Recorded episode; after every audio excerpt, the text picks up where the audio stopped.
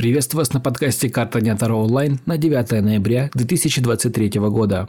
Выпадает карта старшего аркана «Умеренность». Этот день можно поистине назвать волшебным.